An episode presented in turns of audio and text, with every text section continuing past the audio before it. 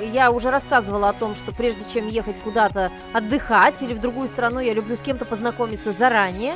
И вот, э, в принципе, такая история повторилась при очередной поездке во Францию на Лазурный берег. Я ехала туда со своим сыном, ему было тогда 6 лет. Ага. И у меня, меня ждало там несколько человек, моих уже подруг. Я изучала французский язык. И был среди вот э, товарищей, с которыми я вроде как э, начала общаться перед тем, как поехать, один э, француз. Я А подруг всерьез- звали Мишель, Жафрель и Франсуа. Нет. Так вот, я сначала его всерьез не восприняла и очень тщательно так его а- а- отшивала. Отшивала, отшивала, ну как могла. Я просто игнорировала его, не отвечала ему. Ну, ну, господи, все это делается просто. Потом я приехала во Францию, он понял, что я приехала во Францию, он продолжает мне написывать, а я приехала к знакомой э, и француженке, я говорю, ну помоги мне, ну от, отшей его элегантно по-французски. Она отшила его элегантно по-французски. Сутки он молчал. И вот француженка ушла на работу, я сижу дома одна после пляжа, и мне, значит, он пишет, а ты хочешь на лаванду?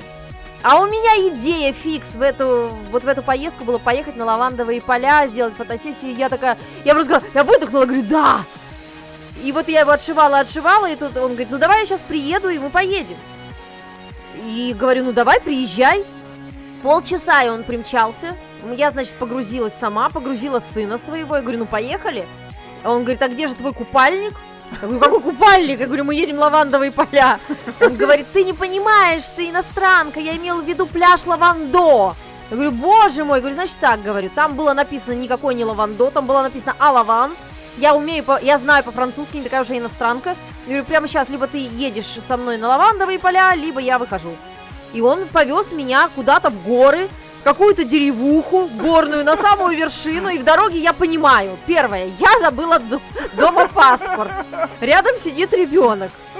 Э, у меня вырубается телефон. Отлично. И он просто, я на последних э, моментах зарядки э, в переводчике э, перевожу фразу и спрашиваю, ты меня завезешь и бросишь? Он такой, говорит, ну если хочешь, говорит, я могу тебя и бросить, но только если я останусь с тобой, ты согласна? Мы съездили, на самом деле, в прекрасную деревушку, она действительно находилась на самой верхушке, она была какая-то вымершая, то есть весь народ уехал э, Деревушка в на на работу. На верхушке. Там э, деревушка на верхушке точно. И мы там нашли лавандовые кустики, их было немного, но у меня до сих пор вот такой, видишь, какая романтичная, пучок лаванды до сих пор у меня приколот к пробковой доске моей. Вот такая вот память.